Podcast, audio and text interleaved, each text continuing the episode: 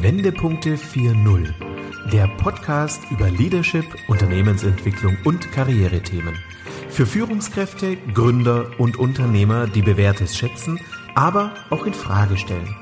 Denken Sie mit uns quer, perspektivisch, aber vor allem in Lösungen.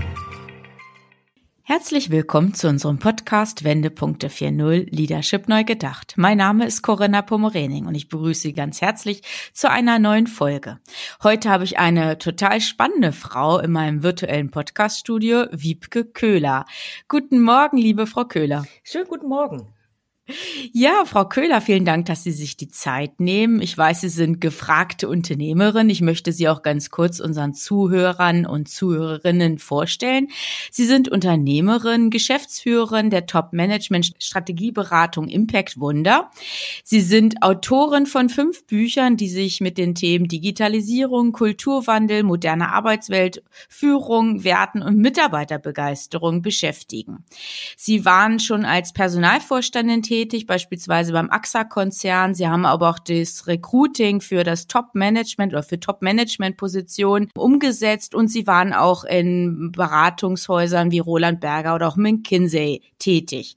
Also eine absolut spannende Vita, Frau Köhler. Ja, Sie kommen aus Hamburg. Ich bin neulich auf Sie aufmerksam geworden, weil in der Bunte über Sie berichtet wurde. Von daher vielen Dank, Frau Köhler, dass Sie meiner Einladung gefolgt sind und wir uns heute ein bisschen zu dem Thema Führung austauschen können. Ja, herzlichen Dank meinerseits. Ich freue mich, dass wir uns darüber jetzt äh, weiter austauschen werden. Vielen Dank. Ja, sehr gern. Frau Köhler, ähm, vielleicht einfach mal so direkt gefragt, wie kommen Sie denn zu dem Thema Führung und ja, wie intensiv beschäftigen Sie sich auch mit dieser Thematik? Naja, mit Führung hat ja eigentlich jeder zu tun, der mit Menschen zu tun hat. Denn äh, es geht ja immer darum, ein bestimmtes Ziel, einen Auftrag umzusetzen und zu erreichen mit anderen zusammen. Und dann ist man ja automatisch in Führungsthemen drin. Natürlich ist das auch Teil meiner persönlichen Vita gewesen, Führungsrollen und Aufgaben inne zu haben.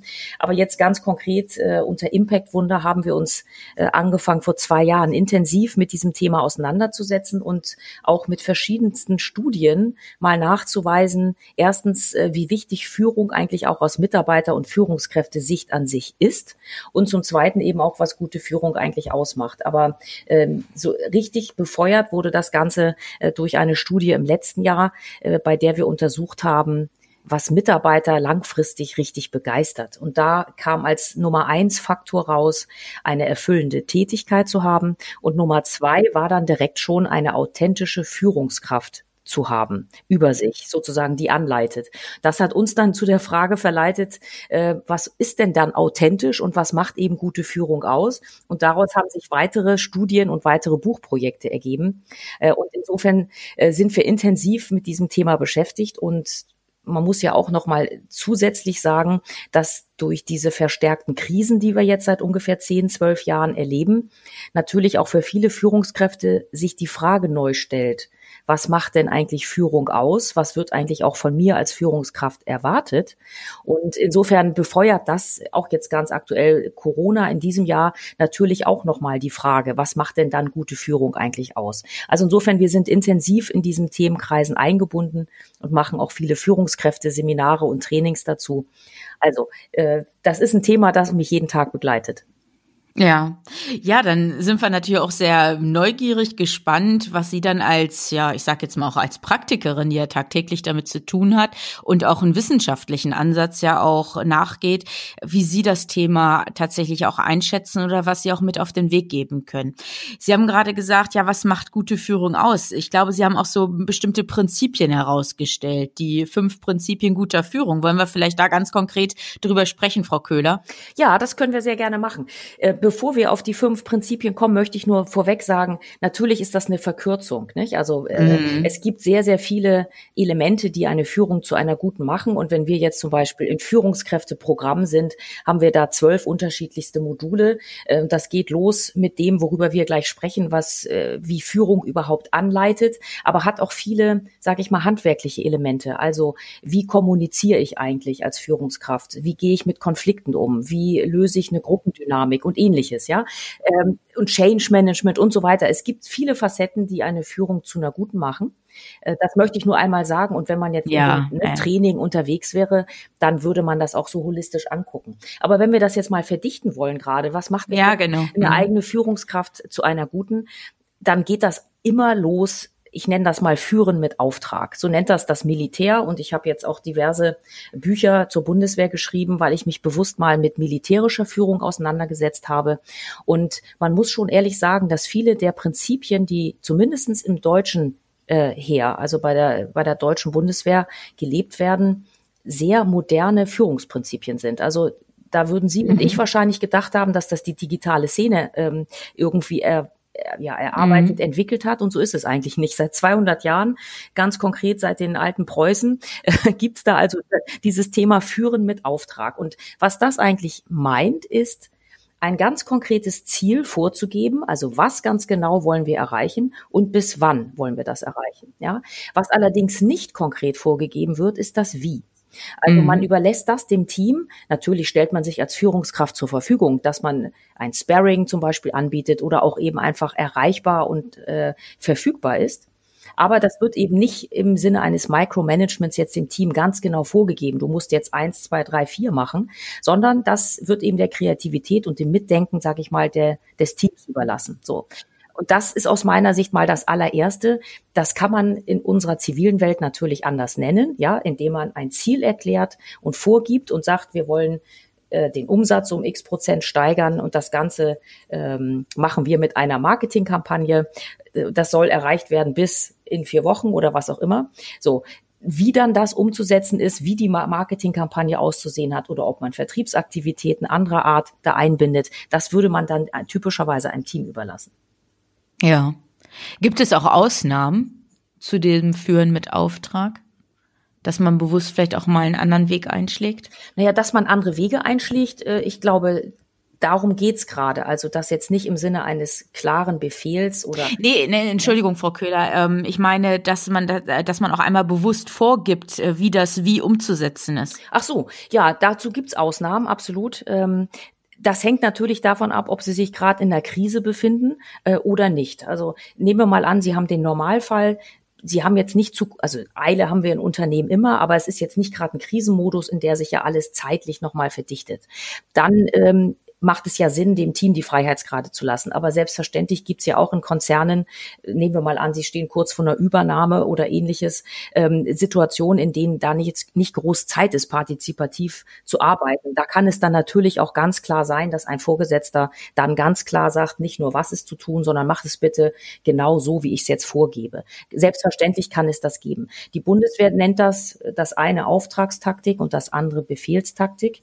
Ich finde, das ist ein ganz guter Begriff, den wir sagen, ja. der intuitiv, glaube ich, auch für uns in der Unternehmenswelt, glaube ich, ganz gut verständlich ist. Mm, okay. Ja, das war jetzt nochmal ganz interessant zu hören. Also das eine grundsätzlich, aber es gibt dann solche Ausnahmesituationen. Hm? Naja, klar. Ich meine, wenn Sie eine völlig chaotische, ich, ich denken Sie mal zurück ans Frühjahr, wenn Sie eine völlig mhm. chaotische äh, Ausgangslage haben, äh, nehmen wir mal an, jetzt Corona oder äh, was auch immer, sage ich mal, für einen Einzelfall äh, bei einem Unternehmen könnte ja auch eine Restrukturierung anstehen oder ähnliches. Aber wenn wirklich es droht chaotisch zu werden, dann hilft es nicht, da jetzt noch mehr Freiheitsgrade reinzugeben und jeder kann sich da kurz verwirklichen mit seinen Meinungen. In solchen Lagen macht es natürlich Sinn, eine ganz klare Vorgabe zu geben. Ja, also insofern meine ich einfach, es hängt sehr vom mhm. Zeitrahmen ab, aber ganz normal haben wir ja in Unternehmen so eine Lage nicht, sondern es ist ein bisschen Planbarkeit da und dann empfiehlt es sich eigentlich mit einem Auftrag zu führen, also mit mhm. Auftragstaktik. Mhm, okay.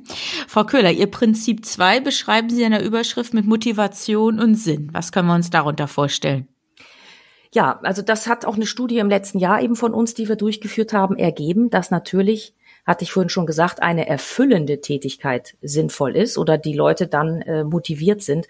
Und diese Sinnvermittlung, also neudeutsch nennen wir das ja auch Purpose, mhm. ähm, das ist wirklich nicht zu unterschätzen. Und das ist eben viel mehr als nur in Anführungsstriche eine Strategie vorzugeben oder sehr rational ein paar Bullet Points äh, runterzuschreiben, was jetzt zu tun ist oder auch warum es zu tun ist. Ein Sinn ist ja was höchst Emotionales. Also mhm. wenn Sie zum Beispiel äh, Mitarbeiter in Zuffenhausen beim Porsche-Werk fragen würden, die würden Ihnen sagen, mein Sinn ist, dass ich die tollsten Autos der Welt baue. Das ist mhm. ja was mhm. hochemotionales. Wenn Sie, wenn Sie die Bundeswehr fragen, dann haben die Sinn in ihrer Tätigkeit, weil sie die Sicherheit Deutschlands erhöhen. So, das ist auch hochemotional. Das muss man nicht alles teilen, aber solange es die Mitarbeiter halt dazu motiviert und ihnen einen Sinn vermittelt, ist das sozusagen das, was ähm, ja relevant ist. Das hat eine Führungskraft für bestimmte Aufgaben in meinen Augen auch zwingend zu tun, einen Sinn zu vermitteln. Warum ist jetzt das gerade wichtig, dass wir den Umsatz steigern? Also wozu, wo trägst du konkret eigentlich dazu bei äh, und warum ist das sinnvoll? Das ist einfach einen Kontext zu setzen, der für uns alle Menschen den Rahmen steckt, den wir einfach brauchen, damit wir auch eben wissen, äh, ja, wa warum wir das machen und äh, für welchen Zweck eigentlich. Mm, und ja. Motivation, wenn man ehrlich ist, Motivation äh, kann man gar nicht von außen schaffen. Das ist ja was höchst intrinsisches. Aber man kann natürlich Rahmenbedingungen schaffen für ein Team. Also indem man zum Beispiel Anerkennung vergibt, eben indem man auch den Sinn ähm, vorgibt zum Beispiel. Selbstwirksamkeit ist da ein sehr wichtiges Thema, dass Mitarbeiter das Gefühl haben, selbst etwas bewegen zu können. Mhm. Sind wir auch wieder bei diesem Punkt äh, Partizipation, ne? dass Mitarbeiter genau. wirklich dann gefordert sind, dieses Wie dann auch tatsächlich umzusetzen. Absolut, genau. Und ihre eigene Kreativität und ja, einfach ihre äh, Gedanken, ihr Know-how dann auch einfach mit einbringen können. Mhm. Ja, also das genau wie Sie sagen, Entscheidungsspielräume, Gestaltungsfreiräume zu geben, genau mhm, genau darum genau. geht's. Und natürlich am Ende schwingt da auch mit eine Art von Zugehörigkeit und Wir-Gefühl. Ja. Zu, äh, zu aufzubauen. Ja, das heißt also, die Bundeswehr oder die Militärs würden das nennen Deckung geben am Ende würden wir das, glaube ich, Teamidentität oder Solidarität nennen. Also es wird eben keiner zurückgelassen. Man unterstützt sich gegenseitig und im Team steht man gemeinsam für diese Aufgabe ein. Das ist einfach ein sehr wichtiges Prinzip, um eben Motivation zu erzeugen und auch einen Sinn zu vermitteln. Mhm. Diese Themen sind ja nicht neu. Also wenn wir denken, seit Jahrzehnten, von Peter Drucker beispielsweise angefangen, gab ja verschiedene Management-Autoren, die das schon beschrieben haben. Aber ich glaube, es war oftmals auf so einer, ja, nur auf so einer Strategieebene mal vielleicht auch festgehalten worden, aber es wurde nicht im Führungsalltag oder im Teamalltag gelebt. Und ich denke, das ist dann auch die Aufgabe der Führungsverantwortlichen, der Führungskräfte, der Leader, dann tatsächlich das auch zum Erleben erlebbaren Inhalt zu machen, dass man das wirklich dann auch als Mitarbeiter oder als Team spürt, dass man es wahrnimmt.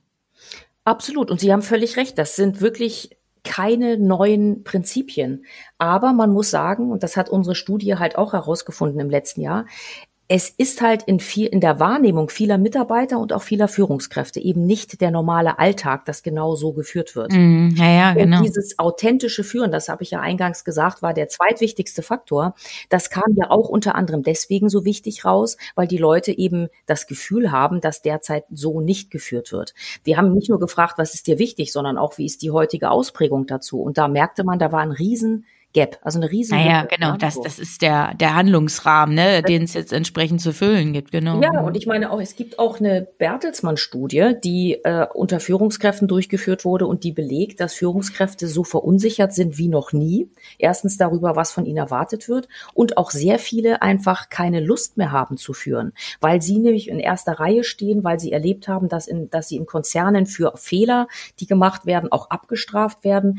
Und mhm. dann ist man nicht zwingend mehr eine authentische Führungskraft. Also insofern, Sie haben recht, das sind alte, tradierte Prinzipien, aber die nicht überall so gelebt werden. Und deswegen lohnt es sich, glaube ich, darüber nochmal wieder neu. Ja, unbedingt. Ich wollte das jetzt nicht abwerten, Frau Köhler. Nein, ich, ich, ich wollte nur, ne, nein, okay. Erklären, weil Sie haben völlig recht. Das ist wirklich überhaupt nichts Neues. Aber wenn wir ehrlich sind, Agilität ist auch nichts Neues und wird nee. gerade nur unter dem Schlagwort Agilität, äh, sage ich mal, äh, durch jedes Unternehmen durchgetragen. Am Ende ist das ja nichts anderes als Anpassungsfähigkeit und Flexibilität.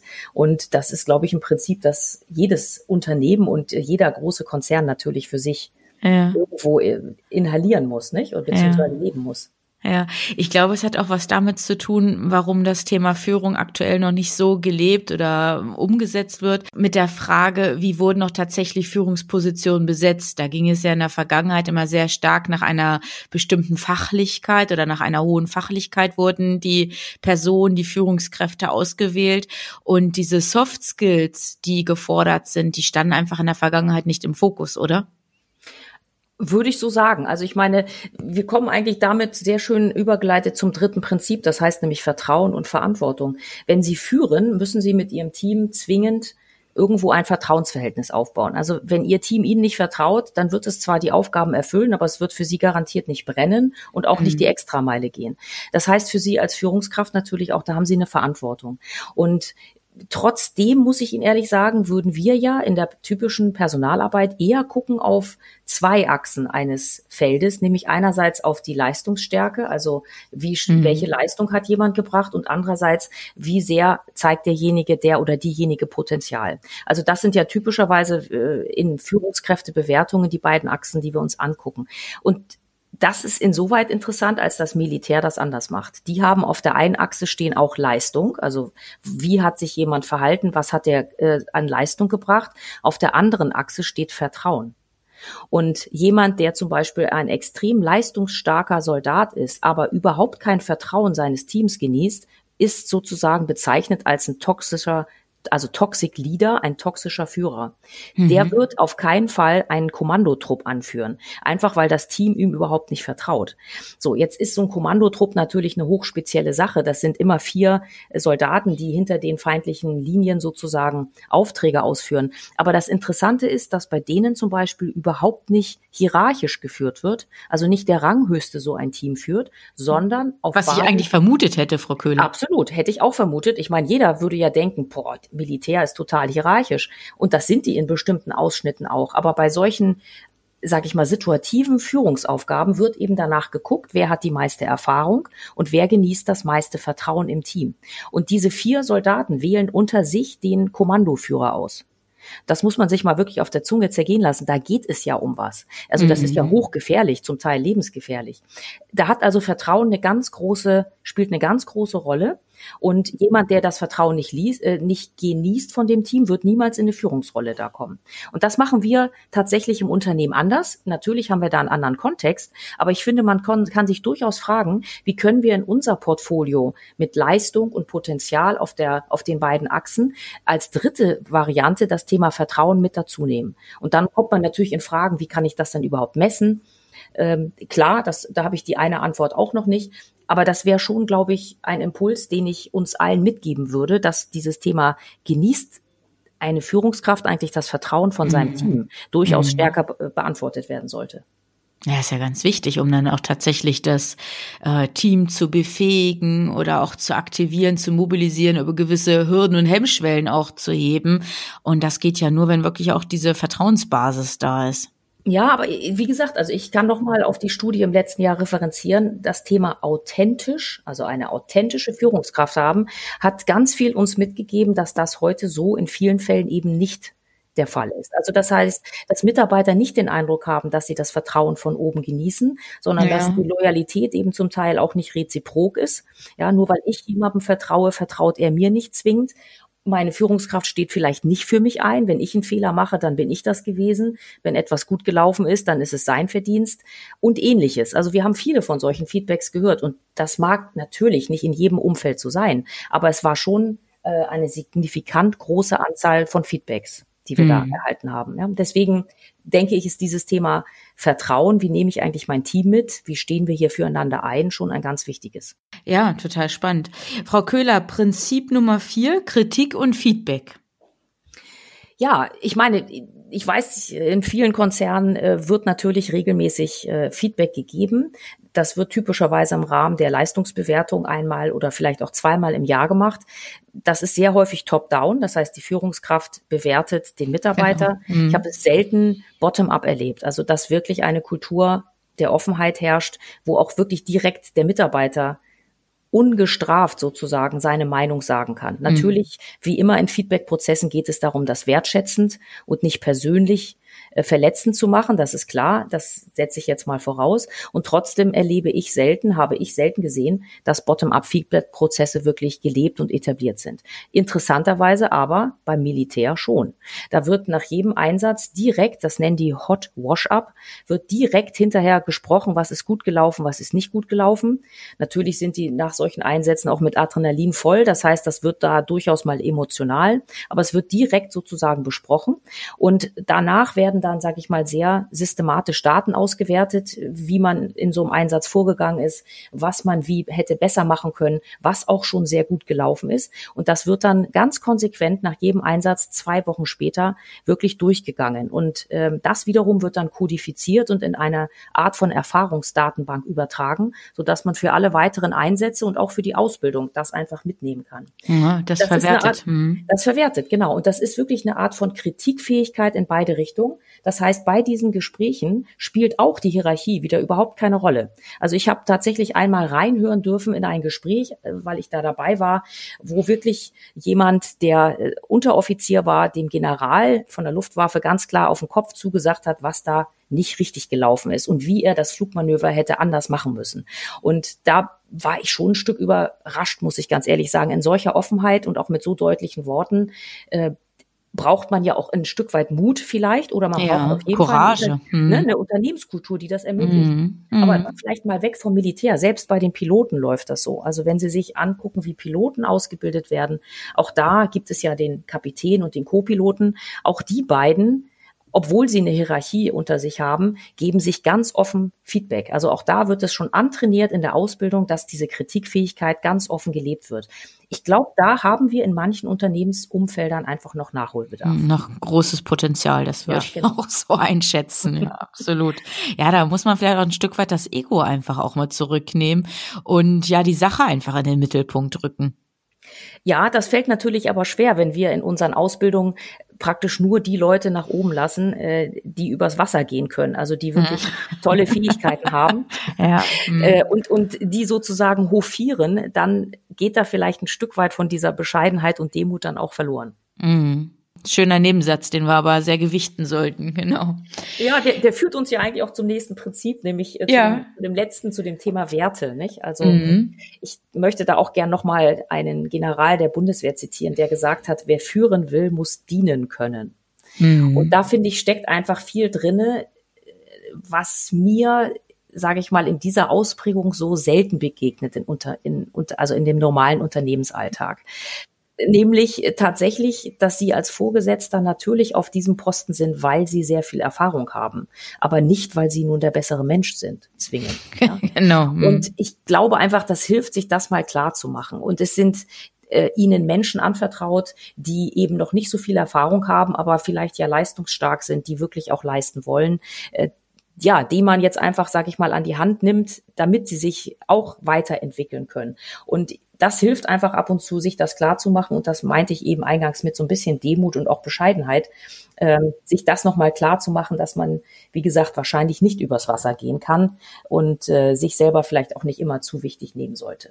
Und ich finde, das schönste Beispiel kommt eigentlich von der Elitetruppe der Bundeswehr, äh, das Kommando Spezialkräfte. Das sind wirklich unglaublich intensiv ausgebildete Soldaten, die wirklich Fähigkeiten haben, die so selten zu finden sind. Und wenn man die dann fragt, äh, wie sie sich denn selber sehen, dann kriegen sie ernsthaft und wirklich sehr authentisch die Antwort, ja, wir haben spezielle Fähigkeiten, aber besondere Menschen sind wir nicht. Und das, mhm. finde ich, ist ein guter Geist. Das könnte man sich durchaus äh, ja. im Unternehmen auch mitnehmen. Und das heißt ja nicht, dass wir nicht auch Werte haben. Wir haben ja sehr viele Leitbilder und Unternehmenswerte. Für mich geht es da jetzt eigentlich nur darum, graduell ein bisschen weniger Egoismus und Solospielertum zu fördern und dafür etwas mehr Teamgeist und äh, nicht, also ein bisschen mehr wieder miteinander gemeinsam nach vorne zu gehen. Mm.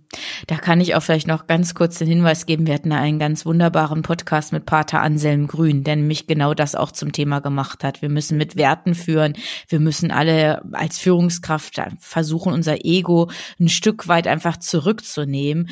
Und ähm, wenn wir da nur ja einzelne Ansätze berücksichtigen, ich glaube, dann haben wir tatsächlich ein besseres Miteinander. Also von daher stimme ich Ihnen voll zu, auch nach dem den Gesprächen wie mit Pater Anselm Grün beispielsweise oder auch nach meinen eigenen Erfahrungen. Also ich bin ja auch in vielen Unternehmen, vor allem in sehr hierarchiegeprägten Organisationen, in Banken und Sparkassen beispielsweise unterwegs. Und da stellt man das sehr häufig fest, dass ja Dinge vielleicht auch nicht vorangetrieben werden, weil tatsächlich manchmal einfach dieses Ego, diese drei Buchstaben tatsächlich ja zu stark im Fokus stehen. Ja, absolut. Und ich glaube einfach, dass eine gute Führungskraft eben tatsächlich mit eigenem Vorbild auch vorangeht. Das heißt also von ihrem Team das verlangt, was sie selber auch vorlebt. Also äh, sei es jetzt äh, einen extrem hohen Einsatz, weil gerade vielleicht eine Deadline einzuhalten ist und man sich wirklich äh, auch über die normale Arbeitszeit hinaus engagieren muss, aber auch ganz konkret im Verhalten und im Umgang miteinander. Nicht? Das heißt eben auch, äh, dass man seine Leute zum Beispiel weiter ausbildet, aber dass man nahbar ist und ansprechbar, dass man eben diesen Teamgeist irgendwo etabliert, aber natürlich auch ganz klar Grenzen aufzeigt. Auch das gehört ja als Führungskraft mit dazu. Ja, na klar. Mhm. Aber absolut. Also da ist eine ganze Menge drin in diesem Wertekanon und ähm, das lohnt sich, da nochmal wieder drüber nachzudenken. Genau, das einfach für sich zu reflektieren. Also wie genau. ist meine Führung oder wovon ist meine Führung geprägt und wie lebe ich das tatsächlich? Oder auch tatsächlich diesen offenen Dialog mal mit den eigenen Mitarbeitern, mit dem Team zu führen. Wie Richtig. nehmt ihr mich denn wahr? Also Absolut. ich glaube, das wäre einfach gut, nicht nur sich selber zu hinterfragen, sondern auch wirklich die, die Mannschaft, ne, die, das Team einfach mal mit zu involvieren in einen solchen Dialog und das dann auch anzunehmen. Das ist ja wie das nächste, dass ich einmal natürlich frage und dann auch vielleicht das eine oder andere für mich dann auch ableite. Ja, Frau Köhler, jetzt, Entschuldigung, habe ich Sie gerade abgewürgt? Nein, ich wollte nur noch sagen, also ja. in, in Strategieberatung äh, gibt es so einen Prozess ja tatsächlich. Da, ähm, also in meiner damaligen Beratung bei Roland Berger wie auch dann bei McKinsey später, hatten wir tatsächlich solche Bottom-up-Prozesse. Also da wurde nach jedem Projekt nicht nur von oben nach unten, sondern eben auch von unten nach oben Feedback gegeben. Und das ist durchaus sehr ernsthaft gemacht worden und hat Einfluss gehabt eben auch auf die äh, gesamte Bewertung des Mitarbeiters, aber auch der jeweiligen Führungskraft. Also da hat das projektbezogen sehr gut funktioniert. Und interessanterweise hatte McKinsey auch immer schon eine Frage, die dieses Thema Vertrauen ein Stück weit mit aufgenommen hat. Das hieß bei denen Followership. Mhm. Und äh, kam als Frage daher, würdest du aktiv wieder mit dieser Führungskraft auf ein weiteres Projekt gehen? Aha. Und nur wenn das sozusagen flächendeckend über viele, viele Projekte positiv war, äh, konnte diese Person auch befördert werden. Also da ist durchaus Wert gelegt, also Wert darauf gelegt worden, ob jemand sein Team verbrennt oder ob das eine gute Teamatmosphäre eben auch war. Denn sonst würde man ja nicht freiwillig sagen, ich gehe wieder mit dem auf ein Projekt oder mit der. Ja, das würde mhm. man ja mhm. dann nicht machen. Das ist so das Einzige, was mir bekannt ist, wo wirklich Vertrauen eben mal in einer Art und Weise mit abgefragt wurde. Das wollte ich einfach nur noch mal mitnehmen. Mhm. Ja, super. Also vielen Dank für den Hinweis. Frau Köhler, jetzt äh, vielleicht noch mal so ein bisschen zur Aufklärung auch für unsere Zuhörer. Woher haben Sie diese tiefen Einblicke bei der Bundeswehr? Vielleicht können Sie uns das noch abschließend so ein bisschen erläutern. Ja, sehr gerne. Also da führte eins wirklich zum anderen. Ähm, wir haben letztes Jahr, wie gesagt, diese große Marktforschungsstudie repräsentativ für Deutschland gemacht, um erstmal herauszukriegen, was Mitarbeiter begeistert. Und da kam dann eben raus, dass Führung der zweitwichtigste Faktor ist. Und das hat dann für mich die Frage aufgeworfen, was macht denn jetzt eben eine Führung zu einer guten Führung? Und da wollte ich einfach mal ganz besonders in Bereiche gucken, wo es wirklich um Leben und Tod geht. Also nicht nur sprichwörtlich, sondern wirklich um mhm. Leben und Tod. Und dafür bin ich dann gewesen, unter anderem auch bei der GSG 9. Ich war auch bei Notärzten im Krankenhaus, die die Intensivmedizin machen. Ich äh, war bei Piloten, aber ich war dann eben auch tatsächlich bei der Bundeswehr und habe einfach, weil es mich mehr begeistert hat, als ich das jemals erwartet habe, sehr viele Gespräche dort geführt. Also die Bundeswehr war wirklich sehr offen, muss ich sagen, und hat sich da zur Verfügung gestellt und mir viele Einblicke ermöglicht aus unterschiedlichsten Facetten, aber eben unter anderem auch aus dem Kommando Spezialkräfte, aber auch zum Beispiel von der Führungsakademie, von der Offiziersschule des Heeres. Die haben ja sehr viele Ausbildungsstätten, das Zentrum Innere Führung zum Beispiel auch. Und da wird ja überall gelehrt, was gute Führung ausmacht. Das wird den mhm. Soldaten da wirklich äh, direkt von Anfang an mitgegeben. Ja, und dieser Austausch, der hat einfach nochmal sehr viel bei mir äh, ja, nochmal bestätigt, so will ich das vielleicht mal sagen. Und es hatte sehr schön verdichtet, einfach dadurch, dass die natürlich in sehr gefährlichen Lagen führen müssen und eben auch sehr effektiv führen. Und da waren viele Prinzipien drin, die dann jetzt, sage ich mal, in verschiedensten Büchern auch von mir nochmal runtergeschrieben wurden und genau wie Sie sagen, das sind gar nicht neue Dinge. Aber es ist einfach hilfreich, sich das nochmal so klar destilliert einfach vor Augen zu führen. Und ja, dadurch kam meine Berührung mit der Bundeswehr, äh, die auch noch nach wie vor anhält. Also ich kann da nur jeden zu einladen und auffordern, geht doch mal auf die Kameraden zu. Die sind wirklich anders, als man so denkt. Und da gibt es viel, finde ich, was die auch gut machen. Nicht? Deswegen ist ja. das trotzdem ein Großkonzern mit tausend und einem Problem. Aber bei diesem Thema Führung und Werte, lohnt ja. es sich wirklich mal über die Kasernmauer zu gucken. Oder ihr Buch zu lesen, Frau Köhler. Das stimmt, das kann man. Ja, ich glaube, ich natürlich auch genau, Frau Köhler, das wollen wir doch vielleicht abschließend sagen. Sie haben ja nun schon etliche Bücher geschrieben und eins tatsächlich auch über das Thema Führen in der Bundeswehr. Von daher der Hinweis, Frau Köhler, dass wir Ihre Bücher verlinken und interessierte Hörer dann vielleicht tatsächlich die Themen einfach nochmal vertiefen können. Ja, natürlich, sehr gerne. Ich hoffe, äh, dass das Spaß macht zu lesen. Es ist bewusst auch in einem unterhaltsamen Stil gehalten und nicht so sehr Sachbuch. Also da muss keiner ja. Sorge haben, dass das dann irgendwie langweilt. Ich glaube, das ist mit sehr vielen unterhaltsamen Geschichtchen auch gespickt. Äh, und die Soldaten haben natürlich aus ihren Einsätzen, aber auch aus der Kaserne heraus unglaublich viele berührende, zum Teil auch verstörende, aber sehr häufig auch heitere Geschichten zu erzählen. Und insofern macht es, glaube ich, Spaß, sich damit auseinanderzusetzen. Super, Frau Köhler, das ist ein toller Abschluss. Ich sage ganz herzlich Danke für dieses Gespräch und ja, wie Sie gesagt haben, diese verdichteten Prinzipien, die natürlich nur einen Ausschnitt äh, darstellen. Aber ich glaube, wenn wir uns allein diese Prinzipien einfach ein bisschen mehr zu Herzen nehmen oder in unseren Alltag noch stärker berücksichtigen, dann können wir schon gemeinsam viel erreichen. Das glaube ich auch. Absolut. Von daher ganz lieben Dank. Ja, herzlichen Dank an Sie für die, für dieses schöne Gespräch heute früh. Ja, vielen Dank, Frau Köhler. Alles Gute und bis bald. Dankeschön. Ja, und auch an Sie, liebe Zuhörerinnen und Zuhörer, machen Sie es gut, bleiben Sie gesund und bleiben Sie auch unserem Podcast treu. Vielen Dank und bis bald. Hören Sie gerne wieder rein, wenn eine neue Folge von Wendepunkte 4.0 Leadership neu gedacht auf Sie wartet. Abonnieren Sie unseren Podcast und besuchen Sie auch unsere Facebook-Gruppe.